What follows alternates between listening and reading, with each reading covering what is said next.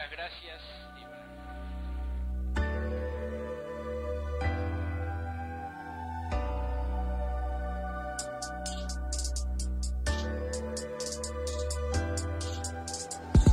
El rebaño ya está inmune y por eso el pastor sigue impune. Explotación de lunes a lunes, la vida infeliz, así se resume.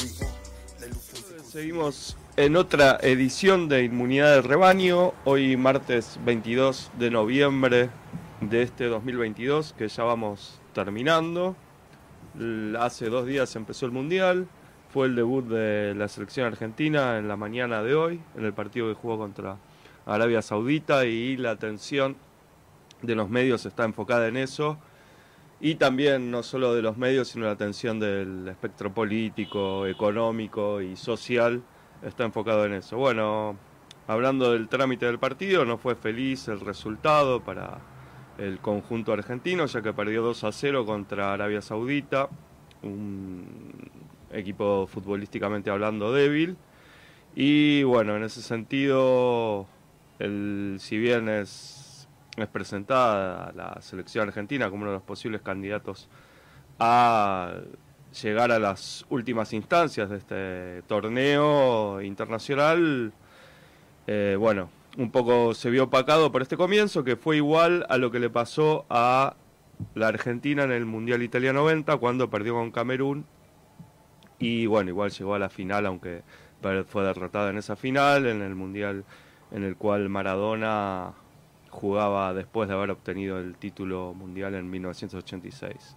Repasando un poco los acontecimientos del partido, en el primer tiempo Argentina eh, en el minuto 8 se le dio un penal a través del VAR, que fue protagonista, indiscutido. Esta tecnología utilizada tanto para cobrar penales como, como posiciones adelantadas fue protagonista, ya que eh, dio el penal en el cual Messi convirtió el primer gol y después se le anularon tres goles por este mecanismo computarizado que tienen los árbitros ahora que despejan cualquier posibilidad de discusión ya que bueno eran casi milimétricos por un hombro por, por un pie. Estuvo en posición adelantada la Argentina y se le anularon tres goles en el primer tiempo. En el segundo tiempo los muchachos del seleccionado salieron un poco distraídos eh, y bueno, obtuvieron dos goles los árabes por Saleh al-Sharei y Salem al-Dawasari, los cuales convirtieron en, en dos oportunidades, manteniendo el marcador hasta el final en dos contra uno. Y bueno, Argentina trató de descontar eh, con, un poco de manera nerviosa y apurada, cosa que no consiguió.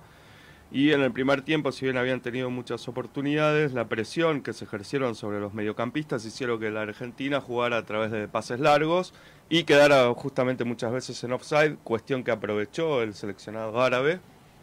Y bueno, y a través del VAR también se le cobraron siete offsides y esos tres goles anulados cuestión que estratégicamente, como planteó el partido, el director técnico francés del conjunto árabe, posibilitó esta derrota, que bueno, eh, a pesar de que la Argentina tuvo mayor posesión de la pelota y muchos más tiros al arco y más córner, no pudo concretarlo en situaciones concretas por esas distracciones. En los mundiales son pocos partidos, son nueve si se llega hasta la instancia final.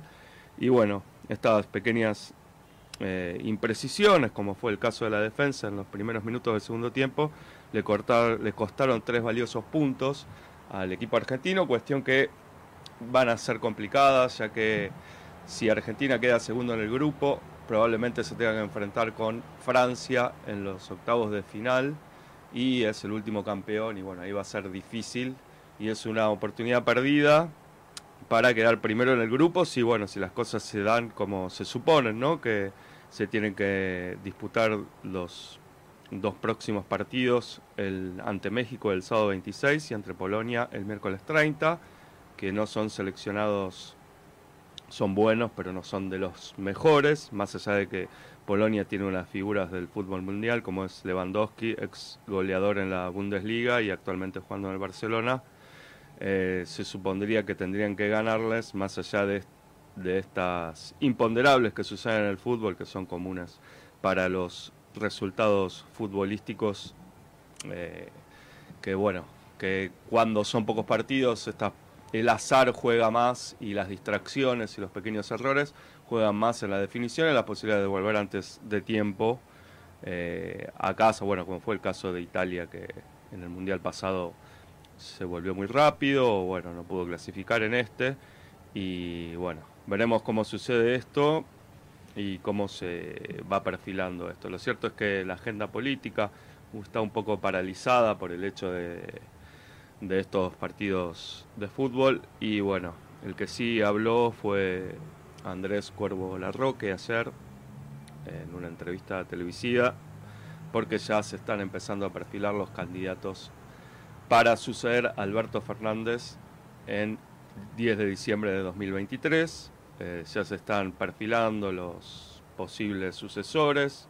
En el peronismo la figura de Cristina Fernández de Kirchner, la actual vicepresidenta, expresidenta durante dos veces, afianza el liderazgo para posiblemente tener eh, su visión y su definición en esta disputa por candidaturas, que no se sabe si va a haber paso o no.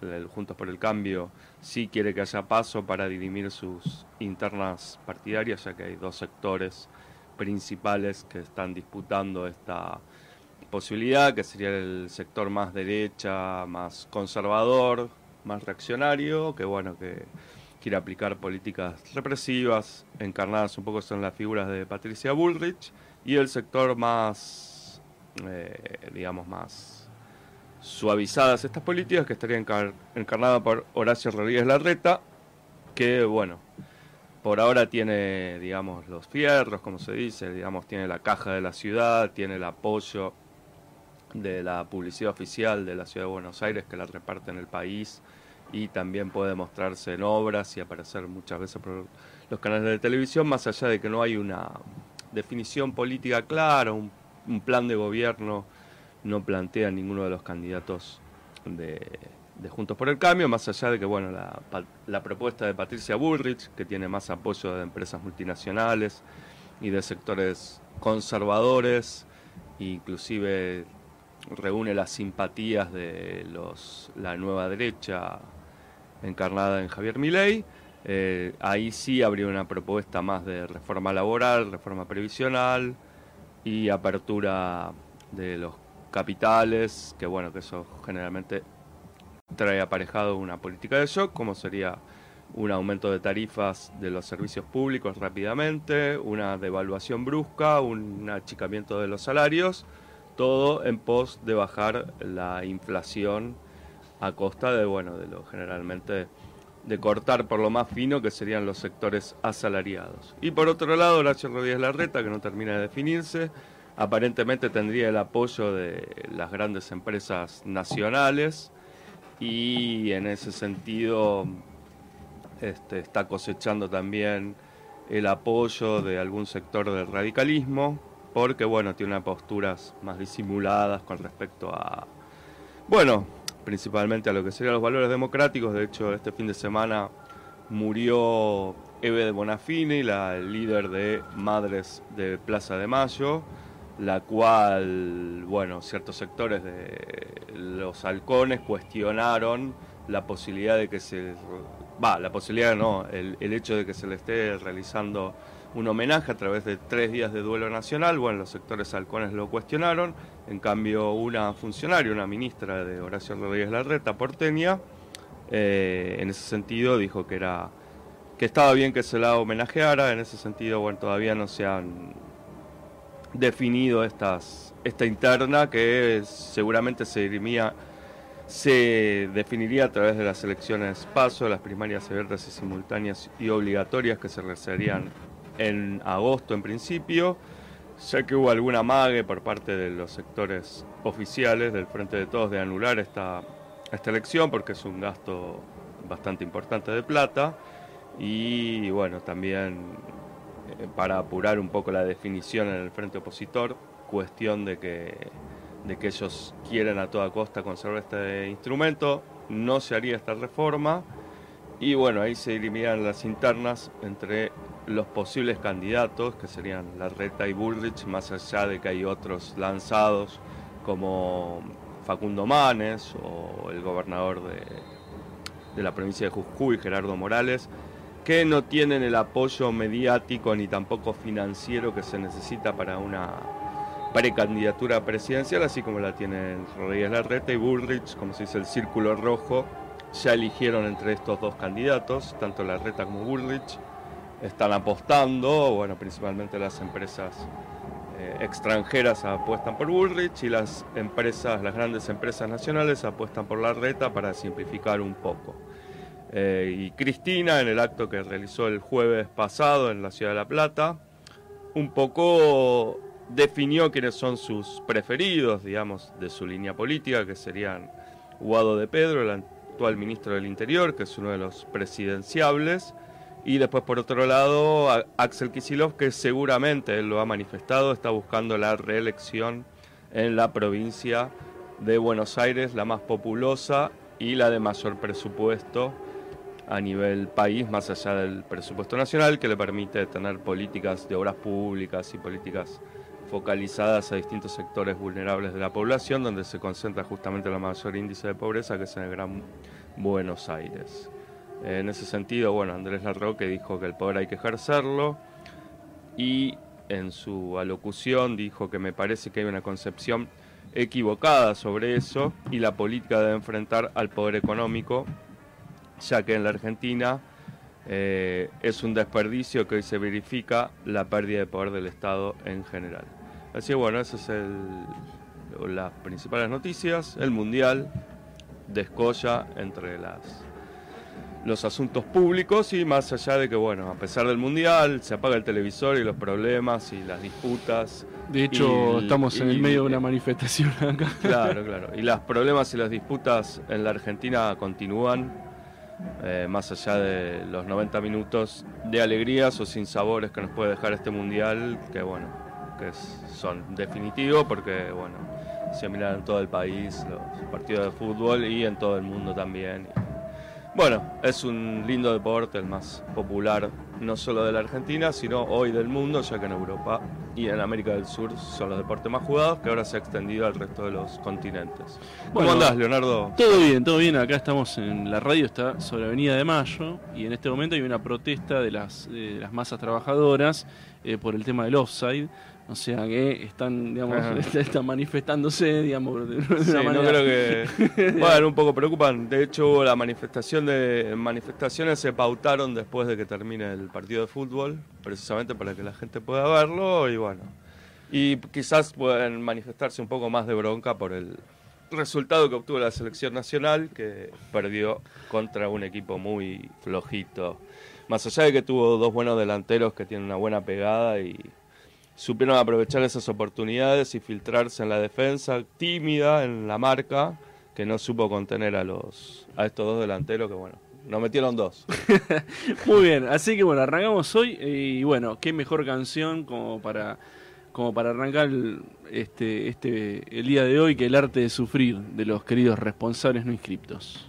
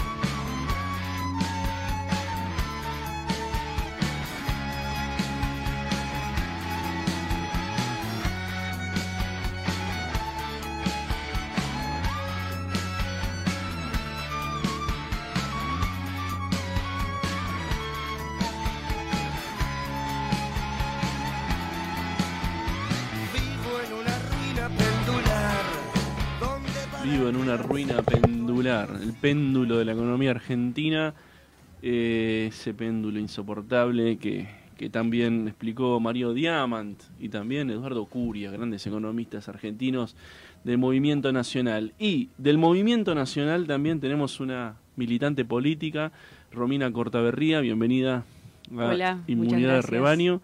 Cierto, la canción que pasó, El arte de sufrir, responsables no inscriptos. Romy, eh, formás parte de una agrupación política que se llama La Social 21 y dio un paso más adelante, eh, si, me permitís la expresión, eh, hacia la conformación de un movimiento nacional de liberación. ¿Qué es esto? ¿Qué es un movimiento nacional de liberación? ¿Quién forma parte de este movimiento? Contame un poco. Bien, en realidad somos un movimiento de liberación nacional, esencialmente, y siempre lo fuimos. Eh, solo que Social 21 fue el intento de armar una herramienta, una herramienta electoral, ¿sí? Bien, entonces con diferentes compañeros que fuimos construyendo este movimiento de liberación a lo largo del tiempo, dimos nacimiento al movimiento como tal, ¿no? Porque éramos esencialmente, pero faltaba esto de lanzarlo oficialmente. Este, así que bueno, lo venimos construyendo hace un montón de años, yo 10 por lo menos, Martín casi 20. Y bueno, es el ancestral movimiento de liberación nacional que tiene su continuidad histórica en, en la construcción, en la creación del Estado empresario argentino, ¿no? Que empieza con San Martín, con las primeras fabricaciones militares, ¿no? donde junto al Fray Luis Beltrán eh, funden las campanas de, de, las iglesias ¿no? para construir los cañones y defender la patria. Después de ahí viene Juan Manuel de Rosas con la nacionalización de la banca y el comercio exterior y la protección del mercado interno cuando pone las cadenas para frenar las invasiones anglo-francesas que venían a, a inundar nuestros mercados de manufacturas extranjeras, ¿no? Mm. Él, si bien nuestra manufactura era incipiente en ese momento, nuestra industria, ellos ya tenían la conciencia de que tenían que defenderla. Y los británicos no les interesaba mucho eh, competir con nosotros, sino destruirnos, básicamente, ¿no? Que es lo mismo que hacen ahora, eh, destruir nuestra industria. Y después viene Irigoyen cuando crea la primera petrolera estatal del mundo, porque eran todas privadas, y la crea a la IPF, ¿no? Junto con el general Mosconi. Y después se van de gira por toda Latinoamérica y hacen que se replique el modelo de la, de la IPF estatal en eh, Uruguay y crean ANCAP, Pemex en México, YPFB en, en Bolivia, Petrobras en Brasil y unas cuantas más, creo que Colpetrol también. Bueno, son hechas a imagen y semejanza, pero los pioneros fuimos nosotros con Irigoyen y Mosconi. Ustedes se inspiran en estos hitos de la historia argentina para diagramar un, digamos, eh, un, un, programa de industrialización y de presencia fuerte del Estado como Estado emprendedor que se dice ahora. ¿no? Hay una economista eh, que fue eh, digamos, muy, si se quiere, conocida este, en los últimos tiempos por su libro El Estado Empresario, perdón, El Estado Emprendedor, eh, y me causa gracia, me, refiero a Karina Matsukato, y me causa un poco de gracia porque los peronistas vienen hablando del Estado Empresario hace mucho tiempo, ¿no? Este, de alguna manera también es interesante eh, que esta tensión que generó este libro en ámbitos progresistas se confluya con este, esta propuesta y esta reivindicación que proviene de los propios militantes políticos. No la leí sinceramente, pero no, me, no, me, suena tampoco a lo mismo. Emprendedores como más emprendedurismo sí, pero es que como, Estado empresario, no suena a lo mismo. Pero el libro tiene mucho que ver con esto que decís vos. O sea, digamos, aunque la palabra emprendedor ha sido muy utilizada en el sentido que acabas de firmar, es la idea del Estado dando una iniciativa, interviniendo fuertemente en la economía política para que no lo, no lo avasallen las fuerzas del mercado ni que el mercado le imponga al, al, Estado y a la, a la población, al pueblo, formas de vivir. Claro.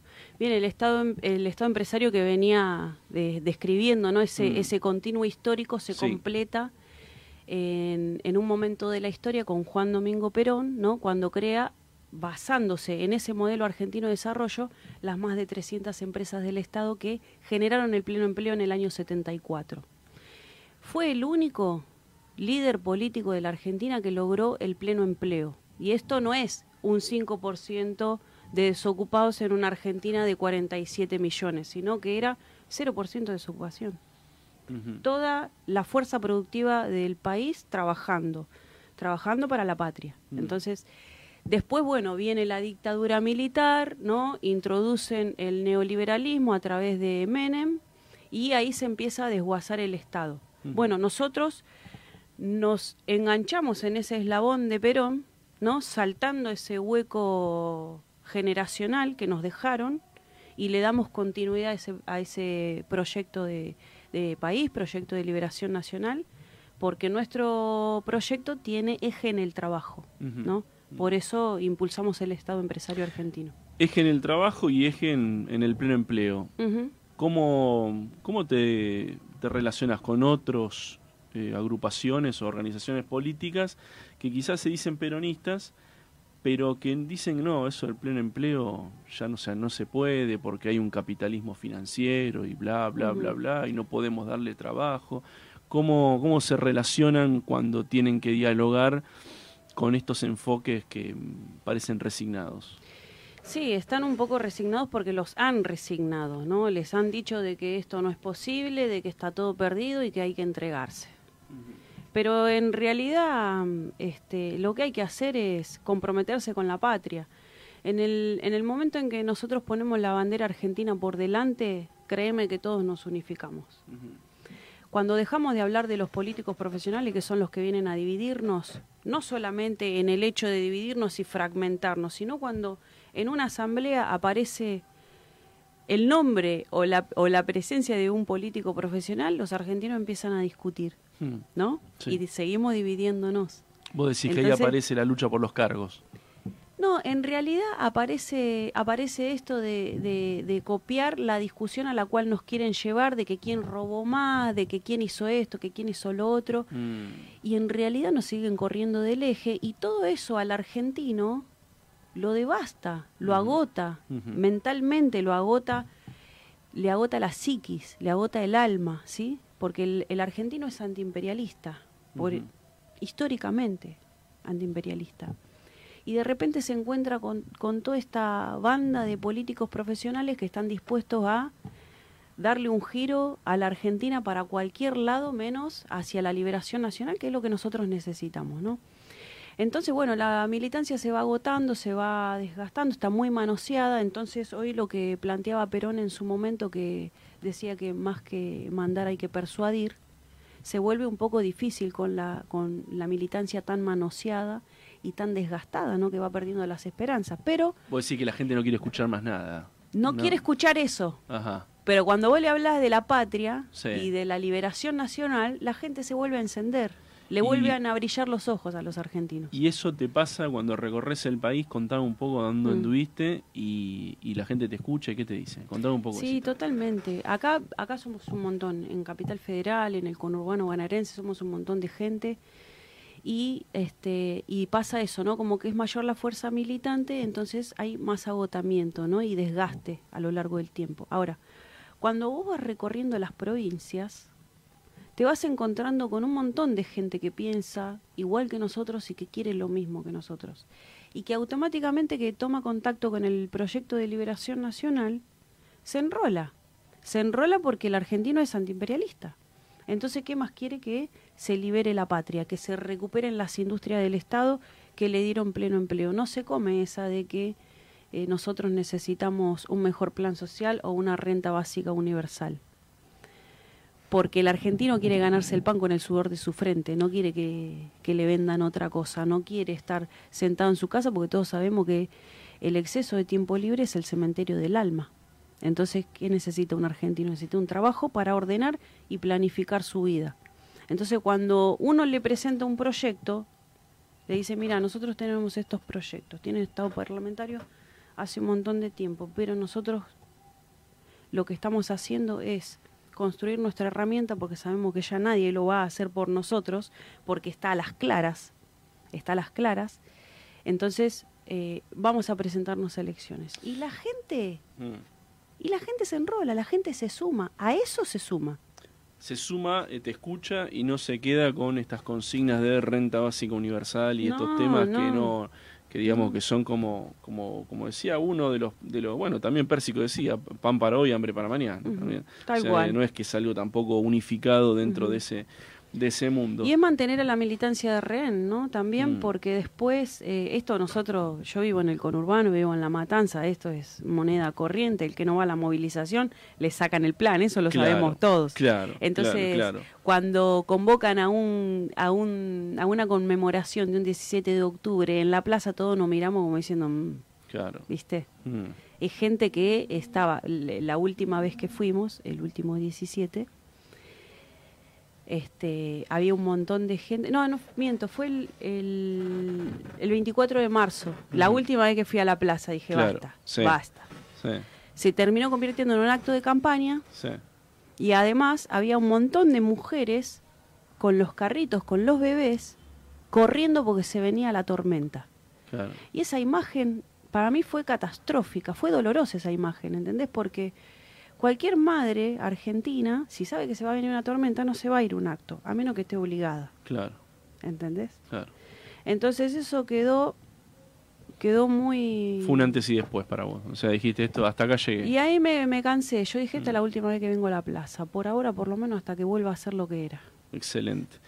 Estamos conversando con Romina Cortaberría, ella forma parte del Movimiento Nacional de Liberación, dentro de la, digamos, una de las agrupaciones que confluyen ¿no? en este movimiento, que es este, la Social 21, es el partido político también, ¿no? Es, eh, tiene una, es un partido además. Sí, está el Foro Naval Argentino, la Federación Popular del Transporte, eh, el Movimiento Industrialista Nacional, el Movimiento Industrialista Federal, Social 21 La Tendencia, que es uno de... Todo eso es el Movimiento Nacional. Sí, y de las- otras, y sí. otras organizaciones que se están sumando hace muy poquito, después del plenario que realizamos en Cabalango, en Córdoba, donde nacimos como Movimiento de Liberación Nacional y además fundamos el, eh, el IPEA, que es el Instituto de Planificación Estratégica Argentina, que es un órgano desde el cual vamos a, desarrollar todos los planes estratégicos para industrializar la Argentina. Excelente. Bueno, eh, mucha industria en la conversación. Y si hay mucha industria, vamos a escuchar Pecho de Fierro, metalúrgico. Excelente.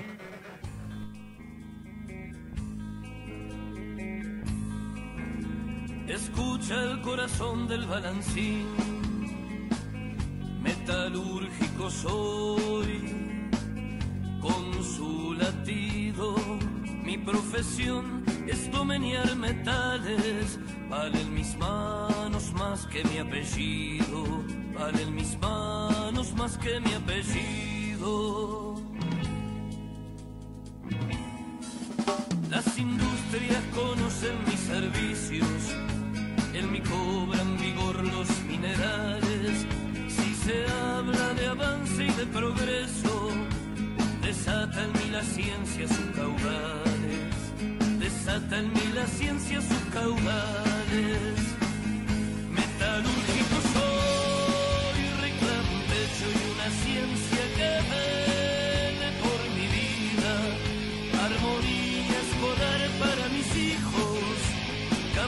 De mi sangre dolorida, capullo de mi sangre dolorida.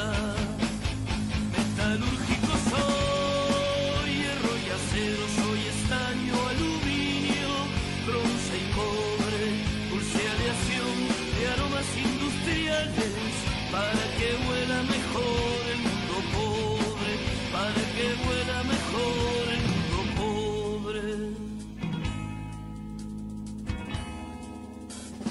solo instrumento ni herramienta que no tenga mi sello fatigado.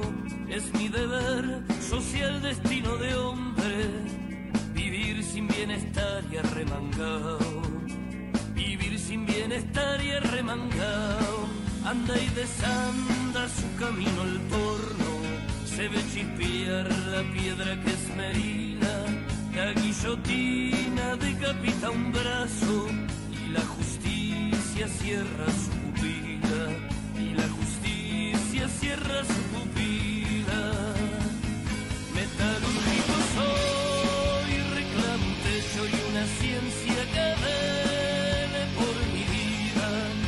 Armonía escolar para mis hijos, capullo de mi sangre dolorida, capullo de mi sangre dolorida.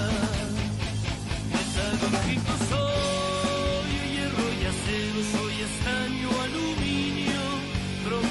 cobre, dulce de aromas industriales para que huela mejor el mundo pobre, para que huela mejor el mundo pobre.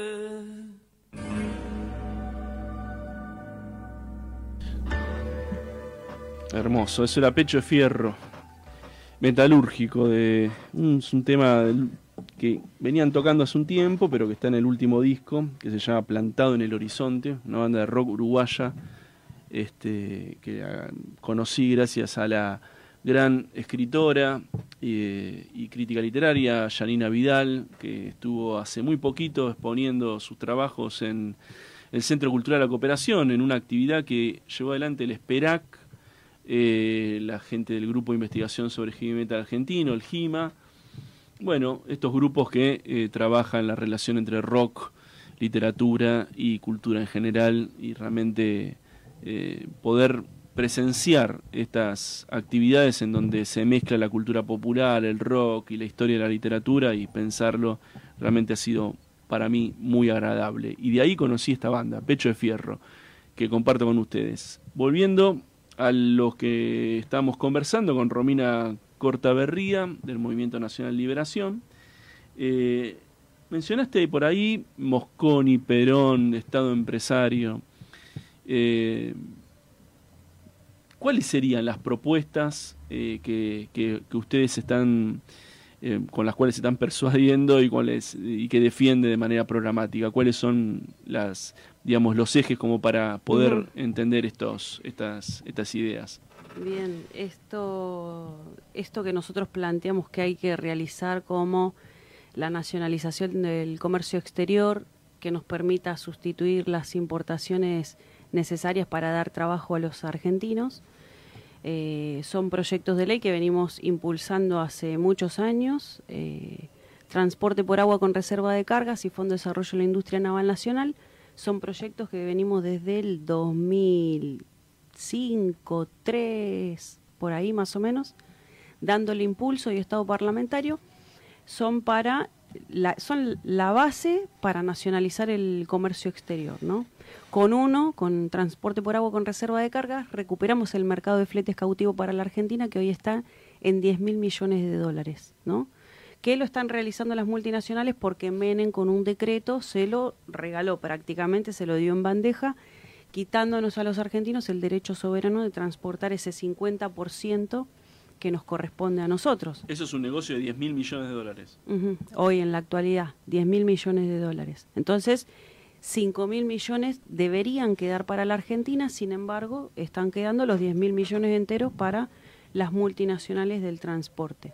Entonces, eh, con ese proyecto de ley recuperaríamos ese derecho soberano. Con el otro, con Fondo de Desarrollo de la Industria Naval Nacional, es un fondo para financiar la, la construcción, la reconstrucción de la flota mercante de bandera nacional, que nosotros tuvimos la cuarta flota del mundo y hoy no tenemos absolutamente nada porque no estamos transportando nuestras mercaderías, no le estamos dando valor agregado a nuestras materias primas. Así que bueno, tenemos que reconstruir esa, esa flota, ¿no? que son buques pesqueros, graneleros, portacontenedores, petroleros, bueno, todo lo que necesitamos, incluyendo las barcazas. Eh, ¿Tienen que estima- fue el, ¿Tenés estimado más o menos cuántos puestos de trabajo generaría todo esto? Sí, nosotros hicimos el cálculo en el año 2012 y realizamos el Plan Naval Argentino, que es el segundo Plan Naval Argentino que se hizo en, en el país. El primero lo hizo Juan Perón y el segundo nosotros en el medio. No, Nada. Absolutamente nada.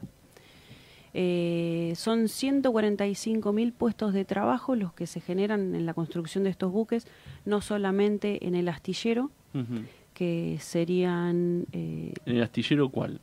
en el astillero Río Santiago, Río que Santiago, es el que astillero estatal que tenemos. Y es un astillero en este momento está mm, trabajando a reloj, no sé. a- Sí, ahí. está bastante frenado, reglamento. no tienen, no tienen obras. eh, no en tiene este- grandes proyectos, ¿no? Claro, exacto. Los últimos grandes proyectos que, que tuvo fueron el buque Eva Perón y Juana Zurduy, que fue también más o menos en el año 90 y, no, eh, 2005 creo que fue que vino Chávez a la Argentina. Y ahí se juntaron el astillero Río Santiago eh, con Néstor y firmaron los contratos para, para los buques, eh, buques petroleros, ¿no? Porque se dio en ese momento que Estados Unidos le había hecho un lockout petrolero a, a Venezuela y, y bueno, no le quería mandar los buques, le hizo el encargo, no le mandaron los buques y si no le mandan los buques se ahogan en su propio petróleo. Venezuela no tiene flota. Entonces, eh, ¿qué pasa? A partir de esa situación, de ese conflicto político, mandan a construir los dos buques en Argentina. Todavía no, no los entregaron. Todavía no los entregaron. Están ahí. No te puedo creer. Fui hace un par de semanas y todavía están ahí los buques. ¿Pero están com- completos o están Y están, ponele que están en un 98%, están en etapa de alistamiento, pero están completamente Alista- frenados. alistamiento. Sí, ¿Qué es sí, que son los últimos retoques que le dan al buque para ya hacer la, la prueba de agua y lo mandan. Te, Eh, te hago la de Fantino. ¿Vos me querés decir que cuándo empezó esto? ¿En el 2000? cuánto? 2005. 2005, en el 2022 todavía esto está sin están entregar. ahí. O sea que el, el- esto del caño que, que tenemos de vaca muerta es normal en la Argentina, que digamos son proyectos. En la Argentina de hoy, con las claro. operaciones políticas que tiene la unidad de la patria grande, porque ahí se estaba dando la unidad de la patria grande a través del trabajo, una, una Claro. unidad industrial. Que es interesante Entonces, eso que decís, no- porque no es esa, porque hay muchos que creen que la unidad de la es por la moneda, viste, saltan directamente a lo Sí, financiero. sí, o de pico, ¿viste? O de pi, bueno, peor todavía. Peor el, fol- el folclore latinoamericanista es insoportable. Perdón, Dios no, mío. pero claro, claro. Este, eh, volvamos entonces a través del trabajo y este. y Bueno, en sí. ese momento cuando los eh, cuando estaban Néstor y Chávez, ahí uno de los compañeros del astillero Río Santiago le dice a Néstor, Néstor, ¿para cuándo nuestros proyectos? Claro. Y Néstor le contesta, hay valija de guita en contra de los proyectos, pero quédate tranquilo que trabajo a ver, y se refería a esos dos buques, pero eso tuvo un tiempo muy corto porque quedó ahí, los avanzaron y quedaron ya hace pila de años sin entregar. Entonces ahí te das cuenta qué es lo que sucede y la voluntad política de, lo- de quién era la conducción eh, del país en ese momento, ¿no?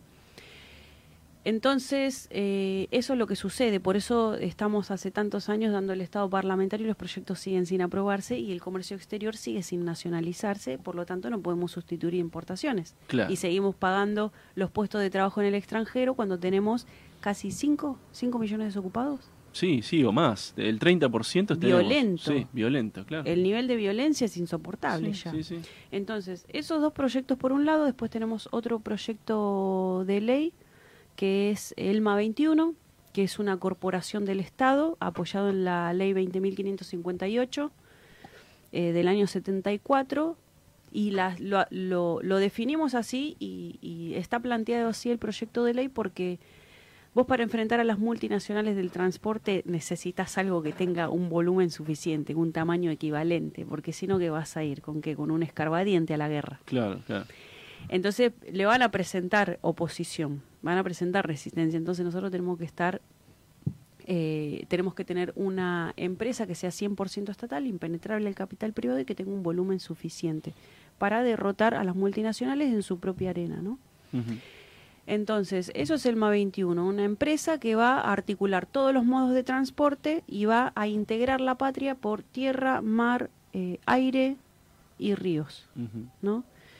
Entonces, eh, va a tener su, tiene su plan ferroviario, su plan carretero, su plan naval, ¿no? Que el que mencionaba recién, eh, y su plan aeronáutico. Bueno, todos generan puestos de trabajo en la construcción del material que corresponda a cada, a cada área. Hay una. Y- Lo tienen. Esto que tú estás mencionando, lo piensan como, mm, digamos, de alguna manera, eh, es obvio que es todo un plan de largo plazo, pero ¿tiene algún tipo de secuencialidad la implementación de esto? Sí, en realidad lo que hay que hacer es... Digamos, ni- ¿por, dónde arrancás? Mañana se aprueba, ¿por dónde hay que arrancar? Bueno, lo que hay que hacer primero es nacionalizar el comercio exterior y empezar a crear las empresas necesarias para poder este, llevar adelante esto. Bueno, que hay que recuperar las empresas de los ferrocarriles, que Mm. hoy estamos en un momento histórico bastante importante que se está desaprovechando porque las, eh, las concesiones ferroviarias están perdiendo, están terminando ya. Claro. Como están terminando la concesión de los puertos, ¿no? Y también la concesión del dragado en el, en el río Paraná, Sería ¿no? una oportunidad, por. Hay oportunidades que se están desperdiciando y no se está tomando este proyecto de ley donde nosotros hacemos eh, foco en, en la logística, para nosotros es lo más importante, ¿no? ¿Qué Tenemos, le, qué le tenemos- decís? Perdóname que te, te interrumpa. Eh, ¿Qué le decís a aquellos economistas que te dicen, no, esto es inviable? Porque lo escuché bueno, varias veces, creo que era Andrés Azaín, por ejemplo, economistas que tienen esta idea, ¿no? De, Sí. de digamos, eh, son se definen este, como, como peronistas o como, eh, digamos, que plantean propuestas que defienden la soberanía, pero es una soberanía débil cada vez que, eh, digamos, mm, los escucho confrontar con ideas fuertes como las que estás planteando vos, así con programas serios, eh, dicen, no, pero esto es inviable. ¿Hay algo de, de especie de, puede ser, de, de no creer en nosotros mismos en esto? O sea, a- además, porque yo no creo en los argumentos técnicos, porque creo que si nos ponemos a laburar, eh, podemos llevar adelante grandes, porque- grandes épicas, porque lo hemos hecho antes también en la historia. Pero puede ser que también hay una especie de, de, digamos, de falta de, no sé, de confianza o de, de, de creer de que, de que simplemente se trata de arreglos macroeconómicos. Yo creo que están equivocados por ser benévola, ¿no? Mm. Pero en realidad les falta coraje. En realidad lo que les falta es coraje. Y, y lo que sucede también es que los domina la técnica a ellos. Mm. Para nosotros la, la técnica no está por encima de la política. Es la política la que determina la técnica. Entonces, quien está parado ahí no hay imposibles, no tiene imposibles. Bueno, igual ahí, perdón, ¿no? Digo la política, hablamos de la economía, la política, digo la política tampoco hay un cuerpo social, un cuerpo político que esté dispuesto a llevar esto a cabo, ¿no? Más allá de que las buenas intenciones, las buenas voluntades, o bueno, un buen plan como el que estarías planteando, más allá de que, bueno, yo no soy técnico y no podría evaluar esas posibilidades, digamos, de gerenciamiento, este tipo de empresas, no, no, no- escapa a mi conocimiento, pero digo, más allá de eso, si habría esa posibilidad de gerenciar bien estas empresas que vos estás planteando, eh, después sí habría una posibilidad política, porque no hay un cuerpo político en el cual se encarnen estos proyectos, de hecho vos decís que hay proyectos que están planteados en el Congreso Nacional, que ahí están representadas todas las fuerzas políticas, más allá del Poder Ejecutivo, no, no, no están, no sé si están en estado parlamentario o hasta qué nivel están, se pueden tratar. No digo, digo las dos cosas, ¿no? Ahí en las limitaciones, no sé vos, igual cómo lo ves vos. Y un cuerpo político hay, y es el Movimiento de Liberación Nacional. Sí, bueno, es- pero es la- el- Digo más allá somos del- quienes creamos los proyectos, quienes los impulsamos y los militamos en todo el territorio nacional. Nosotros recorremos toda la Argentina y hay un montón de gente, no es que soy yo sola. No, no, no. hay un montón de gente a lo ancho y a lo largo de la Argentina que milita estos proyectos. Que sí no hay en la actualidad un político que esté ejerciendo, ¿no? que esté en función de gobierno y que apruebe estos proyectos, no lo hay. Exactamente. Bueno, Contame un- i- igual ahí, perdón, ¿no? que la del cuerpo político, si no quedaríamos en una abstracción, ¿no? Perdón que lo, lo diga, pero sería una abstracción la política. La política es, digo, es la representación de distintos colectivos militantes, políticos, que se eh, transforman en, digamos, en distintos mecanismos de representación social, política, y bueno, y que pueden llegar a, la- a concretar las ideas. Si no, quedamos mucho Mm. en, qué sé yo, hay grandes proyectos que pueden estar muy buenos, y bueno, nada, y que no tienen encarnadura, en- encarnadura Bueno, están, ni- ni- están un poco contando esta Claro, dificultad claro, claro. Para, para Sí, lograr exacto, que, que exacto. se encarnen en, en instituciones y en representación. Me contaste algo de Punta Loyola, que fue el último lugar que, que estuviste hace muy poco que venís de ahí. Contame un poquito lo que viste ahí. Sí, nosotros fuimos a trabajar con los compañeros de Asociación Trabajadores del Estado de Punta Loyola, este, que son de yacimientos carboníferos fiscales Río Turbio. ¿no? Fuimos a trabajar por este, el pedido de cotización que estamos trabajando y articulando también con ATE en el astillero Río Santiago eh, para la construcción de un buque mineralero. Muy interesante. para transportar el carbón. ¿Por qué? El carbón hace un tiempo estaba en 50 dólares la tonelada. Ahora está, con, el- con todo el conflicto que se dio en Ucrania, aumentó a 500 dólares la A tonelada. la mierda. Entonces, ¿quién se está quedando con esa diferencia de transporte de mercaderías? ¿Quién se está quedando con eso? ¿Entendés? Y nosotros no lo podemos realizar porque ya no tenemos. Tuvimos flota, pero Mm. ahora no tenemos. Entonces, bueno, lo que fuimos a hacer eh, a Río Turbio fue eso, a trabajar eh, con los compañeros en ese sentido, ¿no? Que es eh, un buque de 25.000 toneladas para transportar el carbón de Río Turbio y distribuirlo en todas las usinas eléctricas del país. Pero ¿qué pasa? Ya nos encontramos con otro conflicto. Nos encontramos con que en el, el 22 de diciembre de este año, a dos días de la Navidad, se vence el contrato por el puerto de Punta Loyola, que tiene la, eh, la concesión, digo no el contrato, eh, que tiene la concesión Eurnequiam. ¿no? Mm, Y este tipo le está en este en este puerto Punta Loyola, que es eh, un puerto eh, Del río. ¿Del río es? es el eh, creo que ahí se llama el No te preocupes, es sí. no importa, no Río importa. No No, te preocupes. Es una cuestión Eh, de curiosidad. lo que hace es darle amarre a buques ingleses, que eso está prohibido por la ley, ley Gaucho Rivero, ¿no? Le da amarre a gauchos ingleses. Exacto. Y, A buques ingleses, ¿no? ¿Y, y qué pasa con el Y carbón? además tiene la concesión, tiene la concesión de eh, Aeropuertos 2000. Ujú. Entonces le hace el puente logístico a Gran Bretaña. Eso es traición a la patria, si Hmm. consideramos que este tipo es argentino. Sí. ¿no? Sí, sí, sí. Bien, entonces, eh, además de, de impulsar eh, la construcción de estos buques, que son uno con opción a seis, estamos declarando el estado de alerta y movilización de todo el pueblo santacruceño para que pida, que pida, porque a veces vos decís, tenés un proyecto que está bueno, pero le falta pueblo, le falta Claro, militancia. bueno, claro. lo que hacemos eso es que el pueblo santacruceño tome conciencia de que ya está terminando la concesión de este puerto y que lo tiene que recuperar a manos del Estado. Y es el momento ahora, no hay otro momento. A mitad de la concesión ir a reclamarlo, bueno. Pero cuando se está terminando la concesión es un momento crucial, lo mismo que los ferrocarriles, lo mismo que eh, Igual, la concesión una de los- pregunta, del ¿no? dragado. Vos criticás mucho a la clase política, pero sería la misma clase política la que se encargaría de gestionar todas estas empresas. Ahí cómo se, se necesitaría una nueva clase política, digamos, para digamos para que redondee este, todo este proyecto, Mm. porque habría que cambiar la clase política en primera instancia y en segunda instancia tener la relación de fuerzas en el Congreso o en el gobierno nacional para llevar todas estas estas políticas que vos decís. Es como que habría que entrar por dos lados, es una tarea, bueno, Sí, titánica, yo diría, no sé. no sé. En realidad lo que nosotros estamos impulsando estos proyectos, como decía recién, hace 10, 20 años, un montón de tiempo, y está la Sí. clara que los políticos no lo van a aprobar porque tienen otro proyecto de país.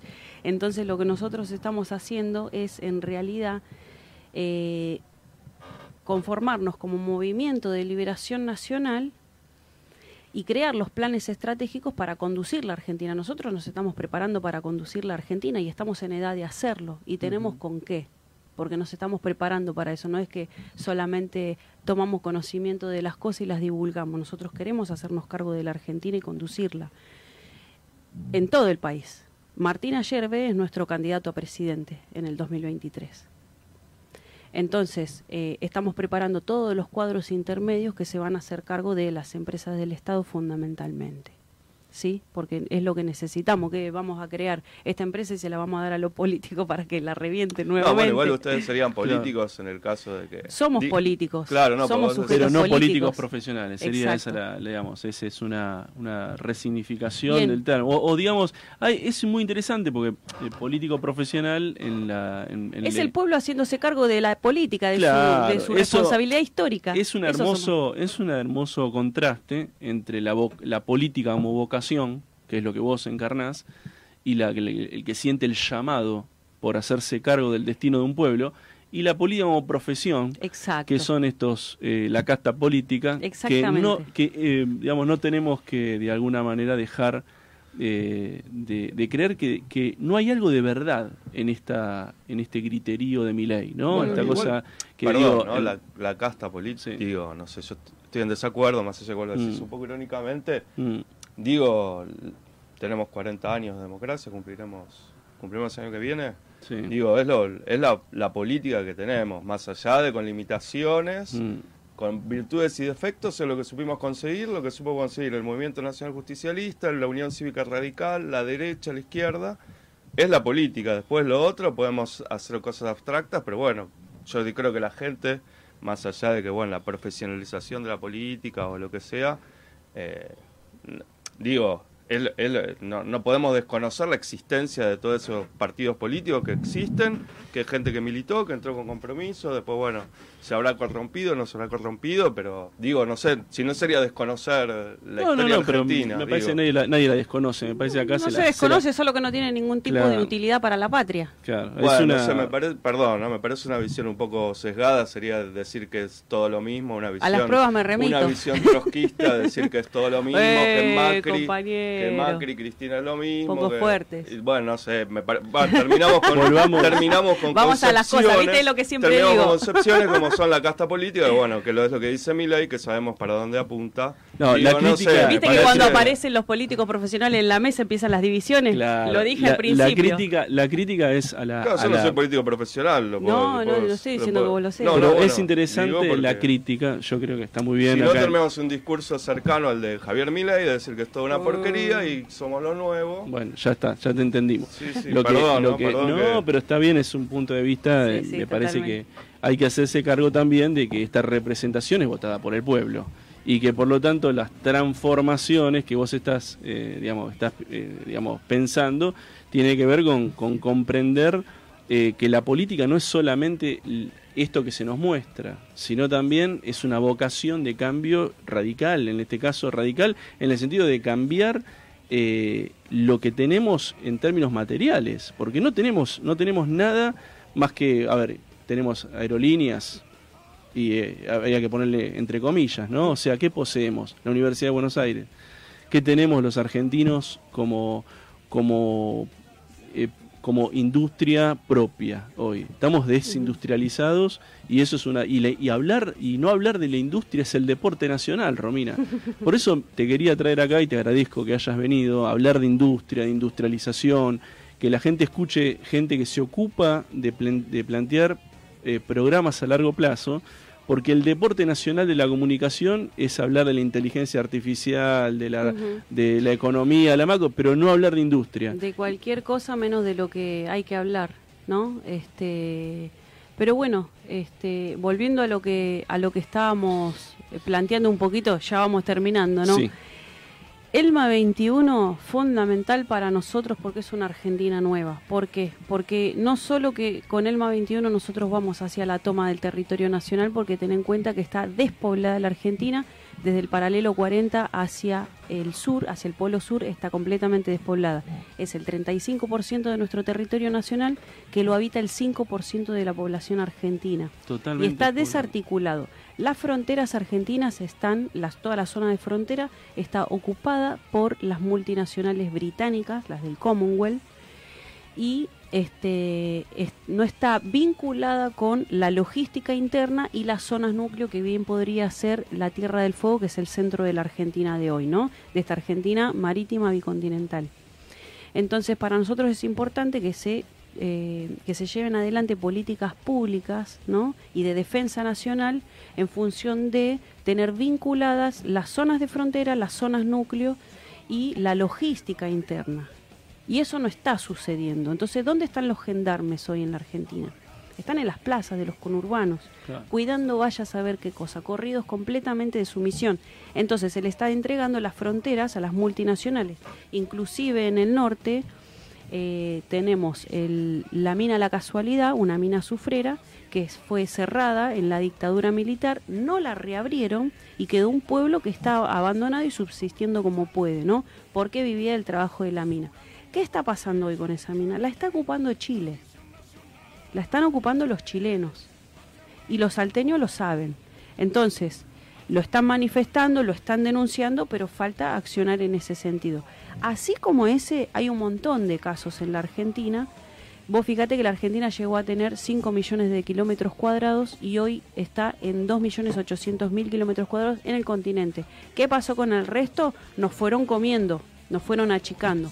Entonces, si los argentinos no accionamos en este momento, si los argentinos no toman, no nos hacemos responsables de esta responsabilidad histórica que tenemos, ¿no? Como jóvenes de, de esta patria, lo que va a suceder es que vamos a terminar desapareciendo como Estado porque vamos a terminar fragmentados. Y que nuestro único nacionalismo va a ser el de hoy a las 7 de la mañana prendiéndole velas a Messi. Ese va a ser nuestro único nacionalismo. Éxitos deportivos, nada más. Exacto. Gracias, gracias Romina Cortarberría por venir hoy y por apostar al nacionalismo verdadero y no a la y no sacar la camiseta con los goles que es algo que pasa, se lo lleva el, se lo lleva el, tiempo. Muchas gracias, Romy. Gracias a ustedes.